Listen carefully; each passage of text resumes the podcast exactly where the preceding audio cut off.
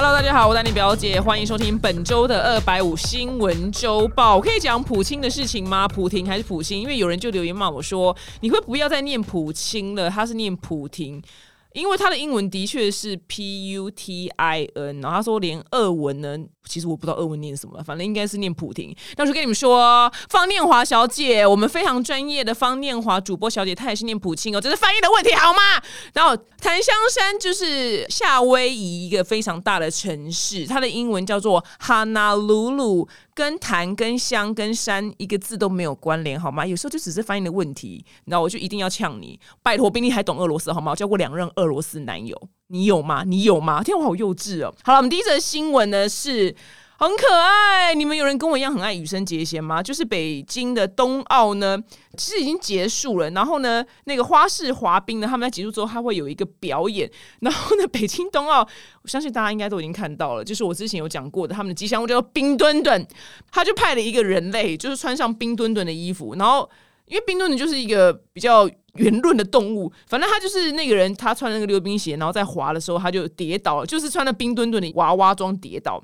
他根本也爬不起来，然后旁边的那个呢是日本的很帅的日本花滑选手羽生结弦，他就马上第一个向前冲上去，就是把他扶起来要救他，这样，然后就被拍下来，大家就说哇，就是羽生结弦就是非常的温暖啊，然后羽生迷就是又暴动啊，说不愧是羽生啊，这一幕搭救冰墩墩的羽生也太可爱了。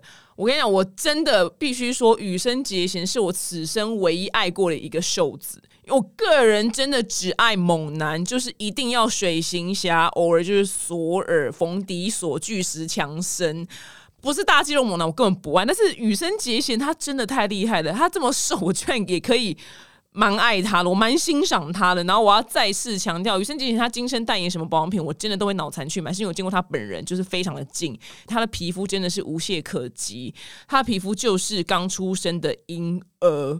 的屁股吧，因为婴儿屁股可能比脸还更嫩，对，就是不可思议到极点。那女生节前，其实我每次跟我朋友幻想说，到底谁可以跟他谈恋爱？因为这种这么热爱一个东西的人，真的我会不知道怎么跟他谈恋爱，你知道吗？因为不知道怎么样跟他，连我这个聊天机器自身就是小欧普拉，我都会觉得说，天哪，我跟他到底要聊什么？我会真的蛮好奇。而且我觉得，但女生其实她的感觉很不适合恋爱。他给我的感觉，他不管跟男生恋爱或是跟女生恋爱，我都觉得很不适合。他就是外星人，因为他太完美了，你知道吗？他太完美无瑕了。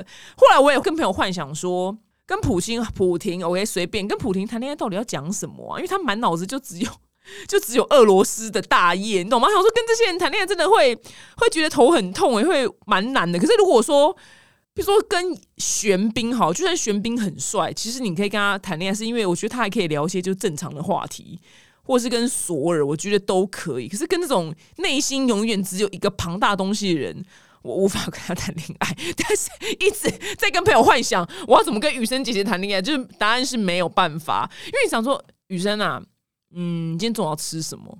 你觉得他有办法聊这种一般的话题吗？雨生，你觉得我今天画这个眼影好看吗？他有办法吗？雨生，你最近 Netflix 有追什么剧吗？怎么可能？他在满脑想他的四圈半什么时候可以转成功，好吗？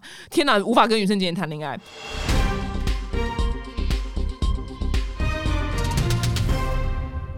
再来下一则新闻呢，蛮辛苦的，就是冬奥呢有一个赛事呢叫做越野滑雪。你把它想成滑雪的马拉松好了，因为它要滑五十公里，非常的长。那因为就天气很冷很冷，所以呢，就主办单位呢就是人很好，就缩短成三十公里，也是缩短蛮多的。只是这位芬兰二十岁选手呢，就霍尔姆呢，他滑完之后呢，他的楼下居然冻僵，然后。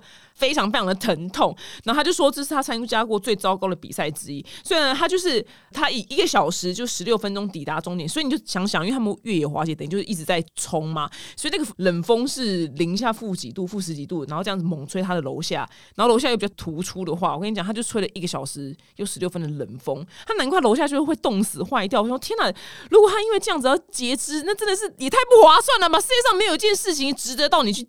截肢你的楼下好吗？然后呢，他就是在比完赛之后呢，他就马上放了一个热敷袋在下体。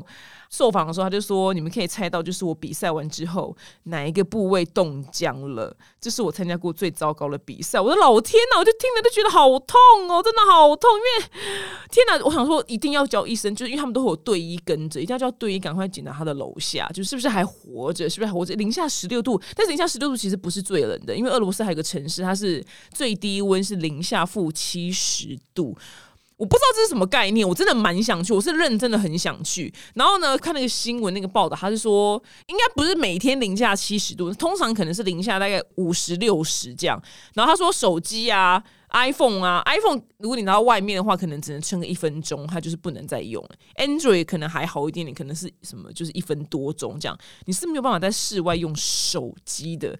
然后我真的对于这种冷真的感到非常好奇，因为每次台湾十几度的时候，我就觉得台湾人都要疯了。就我妈就说很冷，可能外面很冷。我说妈真的没有，妈真的没有。我跟你说，俄罗斯人他现在来这边，我们台湾就穿吊嘎好吗？十几度，他从零下负七十度来到十几度，他整个升了八十几度，他一定热到就大冒汗。妈，我。台湾真的没有很冷，所以我就每次大家都跟我说很冷，很冷，说真的没有，真的没有，台湾真的还好。但唯独台湾的桃竹苗这一个区块，我是真心的觉得 respect 非常冷。对，桃竹苗真的，我每一次去，有一年去的时候去拍广告来干嘛，然后。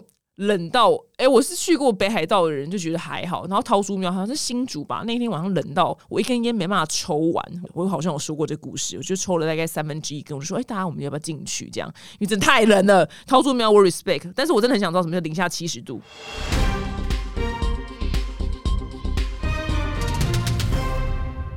再来下一个新闻呢，我非常非常非常的有感。就是呢，因为疫情啊，所以蛮多人是长时间待在家里面的，因为就没办法出门这样子。然后，所以在疫情期间的这两年来呢，居然就是网络的爱情诈骗这个事情呢，就节节的升高。然后我跟你讲，我看到这数字，我真的傻眼。好，先跟大家就是科普一下，什么叫做爱情诈骗的英文，因为原本一直就想不出这个字，后来看了新闻才懂。这个呢，就是你玩交友软体然后被骗钱的话，这叫做 romance scam，S C A M。这个就是诈欺诈骗，romance scam 这个字我觉得很棒，学起来，因为这是非常非常常见到这样。然后呢，最近有个新闻是说呢，有一个女生呢，她在美国，她曾经是空军，然后她自己在开公司，现在已经转职了。然后她被一个网络上的网友呢，就骗了一百多万美金，美金，我要美金，对，这是一个非常疯狂的数字。因为我曾经有三个表妹们，就是私讯给我过，说他们在网络上。被骗走钱，一个是七十万，一个是两百万，都台币啦。另外一个我忘记了，但我以为两百万是我人生听过最多，没想到居然这里面有一个 一百万美金的苦主。然后呢，就是因为疫情期间大家都关在家，所以大家用交友软体的人变很多，然后时间也变很多，所以呢，在二零二一年的时候呢，网络爱情诈骗的占金额来到。空前的五点四七亿，就一年的产值。然后这个单位，sorry，不是台币，是美金，比一年前呢暴增了八成。哎，我的老天爷，刚那个单位不是台币，哎，美金啊！我说天哪，这真是一个非常大的市场，难怪。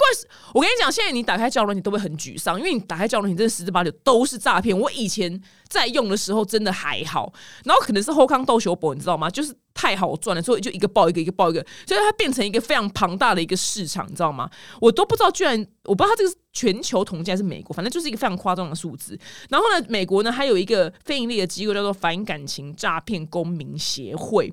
然后他一个创办的人叫做麦金尼，我虽然我是没有去查，但是想必麦金尼一定是被骗的很惨，他才会去发想，然后去创立这个非营利组织。然后他说呢，因为封城的时候呢，大家就很寂寞，所以网络是唯一的沟通工具，所以才会造成这样子，就是被诈骗的那个，唉，金额来到这么高。我跟你讲，我每次看到这种新闻，我都心里都非常非常的难过跟生气。很多人会说，哇靠，他还有这么多钱可以被骗哦，大家都会讲这种风凉话。可是我跟你讲，我那三个表妹。除了把自己的老本掏完之外，还是有人是去借钱来，可能跟妈妈借、跟家人借，或是跟外面的银行借，去借钱来汇给。对方的那个骗子，所以大家不要以为他们手上有两百万的现金。那刚刚那个一百万美金，我不知道他是怎么样。反正总而言之，不要以为他们有这么多钱可以被骗，然后就觉得不值得同情。不，他们很多人是去借来的。那我这边，我个人就身为就是，如果单身的时候呢，个人觉得台湾的各大教软体的，我就是推广大使。因为我每次跟大家讲说，你们一定要玩教软体来拓展生活圈。最难防的就是像是 Netflix 最近最红的那一部片。纪录片叫做《Tinder 大骗局》，那个是最难防的原因，是因为他本人有出来，然后他本人是以真实跟你像交往的姿态在跟你交往，所以连那个听的大骗局呢，我们那天讨论，连我都会走到哪一步我才会清醒？大概是第一笔就是两万块台币借他的时候。因为他会跟你先借钱，因为他就是以有钱人的姿态就是登场嘛，所以你会误判成就是有钱，因为他坐私人飞机来接你，所以你会误判有钱人不会坑我的钱，所以你会觉得借他钱，反正他真的一定会还你，然后他就会汇款汇更多的钱还你。譬如说你跟他借两万，他就说哦，我给你五万，你就觉得哇，他人真的很好诶。但是他那个汇款的页面其实根本没有成功。那个呢，其实我连我都会被骗到大概第一笔啦。大概第一笔我才会清醒，所以大家不要觉得说哇，什么那些女人那么笨，没有，就是如果那个真的遇到听到编群那男的话，是他真的太强了。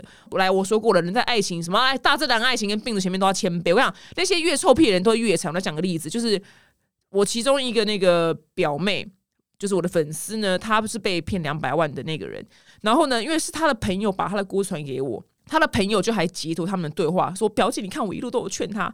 表姐曾经说过，只要在交软件上面一谈到钱，就要马上封锁，那一定是诈骗。”然后那个苦主呢就回答说：“我知道，好不好？我自己不会那么容易被骗。就是他们都非常的完全都觉得自己不是被骗那个人，就是被骗两百万就是他这样。那我先整理一下，就是到底有哪些特征，然后肯定是诈骗集团。首先第一个，他就我刚刚讲的，就交软件上，他刚刚跟你谈到钱，就是任何任何。”币值，任何美金、台币、虚拟货币、比特币，各种你没听过的，只要关于币跟钱的，一律就是马上封锁，一律我想。绝对不要以为当你表姐这边胡烂，你就是不会被骗。那个人不，我跟你讲，那个表妹她就是很信誓旦旦跟他说：“我跟你讲，我自己是有思考能力的，好吗？”表姐说我都有听，我知道，我懂。她就是被骗两百万。你们没有思考能力，你们就我跟你讲，你就要玩交人钱，就把我的照片放在你们手机的桌面。你们每次玩的时候，你看到我的脸，就知道我在看着你们，我在庇佑着你们。你们要记得我说的话，只要谈到任何货币，就肯定就直接封锁，没有任何退路。然后再来有一个非常罕见的状况，是我朋友遇到，是对方。要你登录他的银行，因为他的网络什么沙小问题，然后要你登录他的账户去帮他转账。但这时候人家会觉得说，哦，反正是他的账户，他没有办法骗我钱呐，因为是他的钱。我想这个也是诈骗。但是那个故事有点冗长，那最后我朋友就识破他，然后那个人还俩公说什么：“你们这女生那么有钱，不能给我们一些钱吗？”就讲这种超靠北的话。那个人是做，他是说他是在科威特挖石油。对，但是其实这个判定方式，你看，只要扯到钱，你看银行就等于钱嘛，银行就是钱那，就一样啊。帮他登录他的银行也是，然后我朋友整个 FBI 他就查那些银行什么在土耳其，然后就是跟土耳其有一间真正的银行，只差一个英文单字，只差一个什么 S 这样。所以我想，只要扯到钱，我拜托你们全部都封锁。然后再来第二个特征是。绝对约不出来见面，但是我要先差一个，就是听了大骗局那个男的是非常厉害，因为他是真的有见面，然后真的用交往姿态来骗。但基本上一般的诈骗集团不会付出这么大的劳心劳力、劳动资产的一个方式，他绝对不会跟你见面。那我看到我之前那个被骗两百万表妹她的那个对话记录，就是她跟那男的对话记录，这个女生当然会说什么，我们就是好像很相爱，但是都见不到。但是我我没有看到那男生用什么理由不跟她见面。总而言之，他一篇各种各样的理由不跟你见面。然后这个呢，就是绝对绝对不见面的人，他除了是诈骗集团之外，再来就是他有正宫。因为呢，很多中国朋友，我有朋友就是有家室的，已经有老婆了，但他玩交友软体，我先不要管他玩交友软体的目的是什么，反正他跟那些女网友，他就是他只见过一个，他其他都不见面，因为他也没时间，他但是他就想聊。他就不见面，我跟你讲，不见面肯定就有鬼，就是去死，就是全部都去死。不见面的，我跟你讲，不见面超过了，我跟你讲问两次，不见面直接封锁，聊再开心都不用再来往。他就是有正宫或者要诈骗你。再第三个就是还没有见面就爱的死去活来，这也是蛮高级，就是诈骗集团。因为是偶尔，很偶尔有一些特殊的状况，是因为我真的有见过，就他们先爱的死去活来，然后约在异地嘛，不同国家，所以他去可能去对方国家见面之后是真的就交往结婚，但是这是万中选一，但是基本上。还没有见到面就在网络上爱的死去活来的，就是诈骗。因为我也有亲自看过那个被骗两百万的表妹，她的跟那个男的对话记录，真的爱的死去活来。我跟你讲，这个女生很没有自信，她已经离过婚，有带一个小孩。然后那男生就是用一些，就是你再这样子没有自信，我真的要生气了。我爱的就是你，我某某某要就是你这个女人。你要讲这种就是那 很恶心的话，但是在孤独跟。没有自信的女人听起来会是非常非常帅气的话，就是我刚刚说爱的死去活来是这种，而且当然有很多我爱你啊，然后什么你我不管你有几个小孩，我都不 care，我要的就是你这个女人，都讲这种话，但都没见面。然后呢，他会有个轮廓是，他会去旁敲侧击问你一个月赚多少钱，这样。意思会说，哦，你赚这样的钱怎么就是好像没有很多不够？但哎，我最近有在研究一个什么一个投资，他就说我研究的这样，我觉得是一个很棒的额外收入，然后他叫你去开一个账户，进去一个网站一个页面，刚开始你。进去的时候，他会叫你汇一点点钱而已，所以你会戒心没那么高。这样，但是这就是差不多目前这两年来最流行的剧本就是这样。曾经以前流行剧本是美国大兵啊，那已经非常的过期。然后再前一个是在中东挖石油，我也遇到超多个。但是他们那个套路很奇怪，是要你进去他的银行帮他汇钱。但现在反正现在最流行的是你要进去一个投资的一个网站一个页面，就是要放钱进去。他说你会赚比较多的钱，所以我。拜托拜托你们，但是你们也不要就是觉得交友软件上面全都是坏人，不应该说他就是很多 坏人。怎么讲完就自己觉得有点想这样还叫你们用吗？他很多坏人，可是他还是要用。你要树叶匪懈的话，来跟我念一次：滑到手机起火，你就是滑到手机起火，才有办法看有办法中一个真爱。拜托你们，就玩交友软件的时候，一定一定一定就是要。把我的话就是想在你的脑海里面，就是用 echo 的方式回到表姐说，谈到货币就封锁。对，因为台湾目前是没有这个什么反诈骗什么公民协会，基本上那些被诈骗的钱你去报警，因为那个表没有报警，然后就是做笔录，但是基本上是全部要不回来，很难呐，不太可能，不太可能要回来。所以大家玩教练的时候，拜托拜托，一定一定八百思，OK。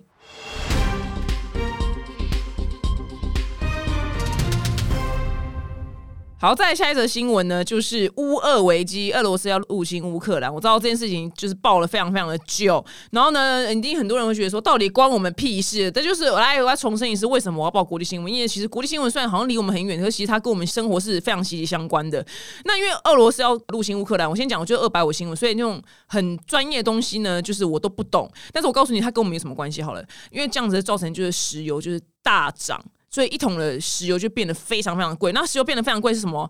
全世界你用的所有东西都有关于石油，所以你所有东西都会很贵很贵，连我去洗头都要涨价。然后我说到底是怎样？然后我就很生气，但是也不能怪他，因为他可能运送洗发精来的那个，他是不是靠石油？对他运送洗发精，他就是洗发精就涨价，所以我洗头也要涨价。所以不要觉得国际新闻离我们很远没有关系，其实它跟我们息息相关。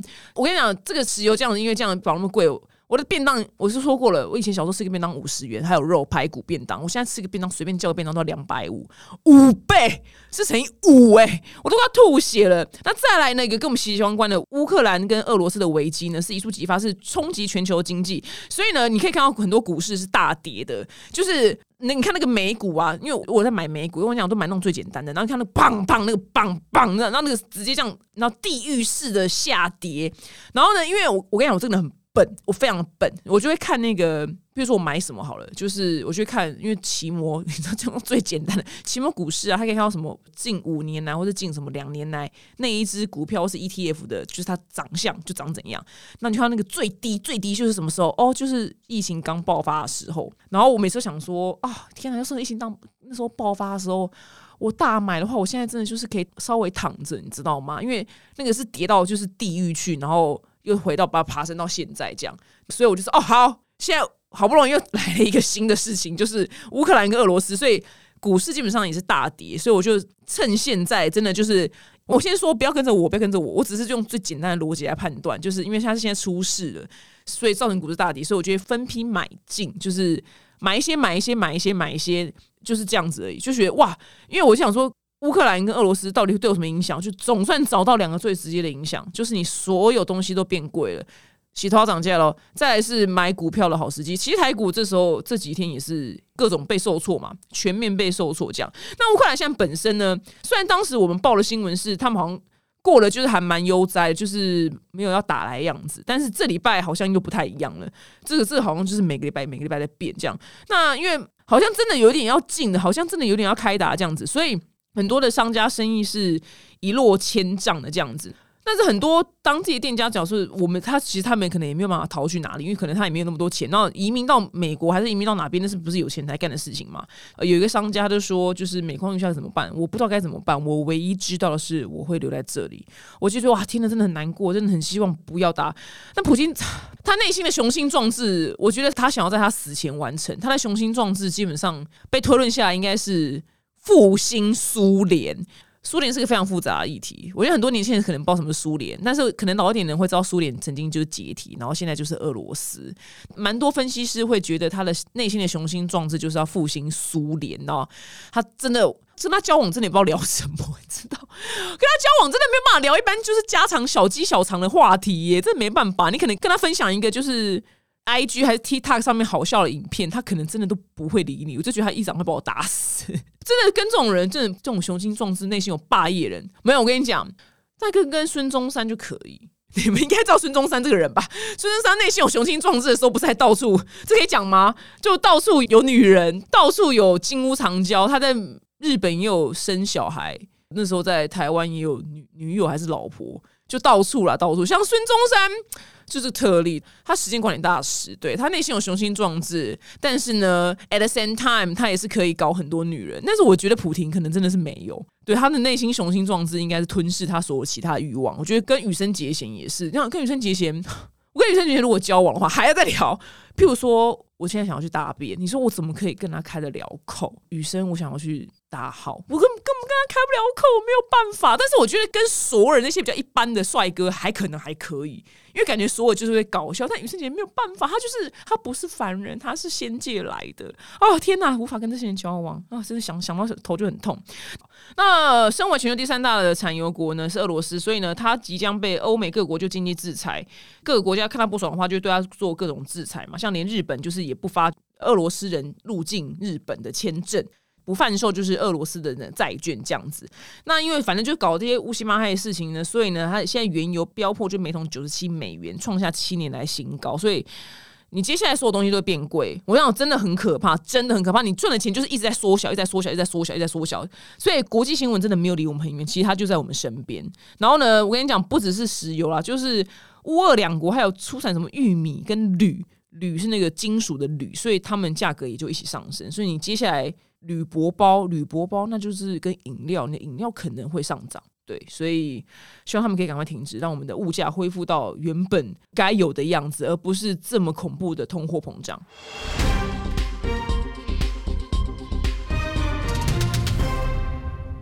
再下一个新闻呢，蛮哀伤的，是在巴西呢。巴西有一个九岁的女童，然后呢，她跟家人就是去一个度假中心，然后她在游泳池戏水的时候，这个小朋友她的头发就不慎就是吸入那个排水孔，她老爸就发现她的时候要赶快去救她，但是因为头发就缠绕在排水孔，就是没有办法挣脱，所以她被救出来的时候，她已经是溺毙了。然后尽管对她送医抢救，就是宣告不治。我跟你讲，这个新闻虽然听起来很小，但是关我什么事？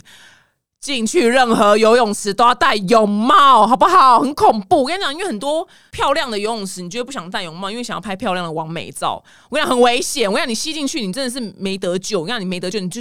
注定死掉，因为你这样拔你的头发拔不出来，然后你又在水面底下，你就是溺死。所以这新闻告诉我，我不管去到哪边，我死都要戴泳帽，你知道吗？哎，我跟你讲，这些新闻真的都让我很有感觉。像前阵子，怕大家没听到，有一个人喷酒精，然后喷完酒精，他去点香，然后马上全身被燃烧，因为他全身喷酒精，因为疫情嘛。所以我们酒精一定要完全挥发之后，再去点香拜拜，或是再去抽根烟，或是再用打火机。然后接下来记得就是进去泳池一定要戴泳帽。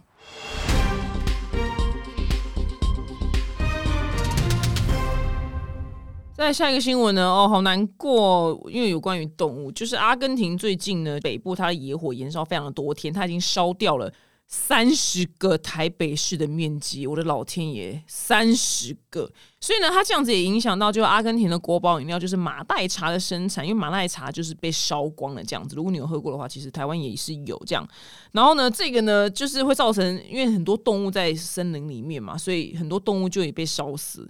很多牛啊，就狂奔啊，就是一个非常非常惨的状况，这样子，这是非常严重，因为动物们就陷入恐慌，然后就四处逃窜，然后保护区里面的那个鳄鱼呢，就是他就要巴拉圭坎门鳄鱼，是没有被烧死，但是就是可能被烧的很热这样子，他就无精打采，然后赶快就找到一个小水塘就是休息，然后旁边有一只水豚呢，也是被烧到就赶到这边了，他也不管，就鳄鱼在旁边就是赶快来休息，因为太烫了，就是大家就是已经没有力气在打架了，你知道吗？就目前是。这样子真的是很可怜，我就觉得哇靠，到底要怎么样？因为我我没有任何就是防止野火的概念，因为台湾真的太潮湿，我真的觉得身为我以前觉得台湾潮湿很烦，就是我家有八台除湿机，哎，我这个八不是开玩笑，是真的，我家真的有八台除湿机。常常开着，因为我家住山上，我真的觉得台湾很潮湿，真的很幸福，真的是超级超级幸福的。而且救野火是一个非常非常危险的事情，是因为我看过一部电影，那部电影非常冷门，在 Netflix 上面，就是是专门在讲。是真实的，就是那些救野火的消防队，因为救野火的消防队跟一般的消防队，他们所受的训练不太一样，所以在美国是有专门在救野火的消防队。当然，他也可以救一般的啊，只是他们做的是更难，因为野火它会突然这样烧烧烧，然后。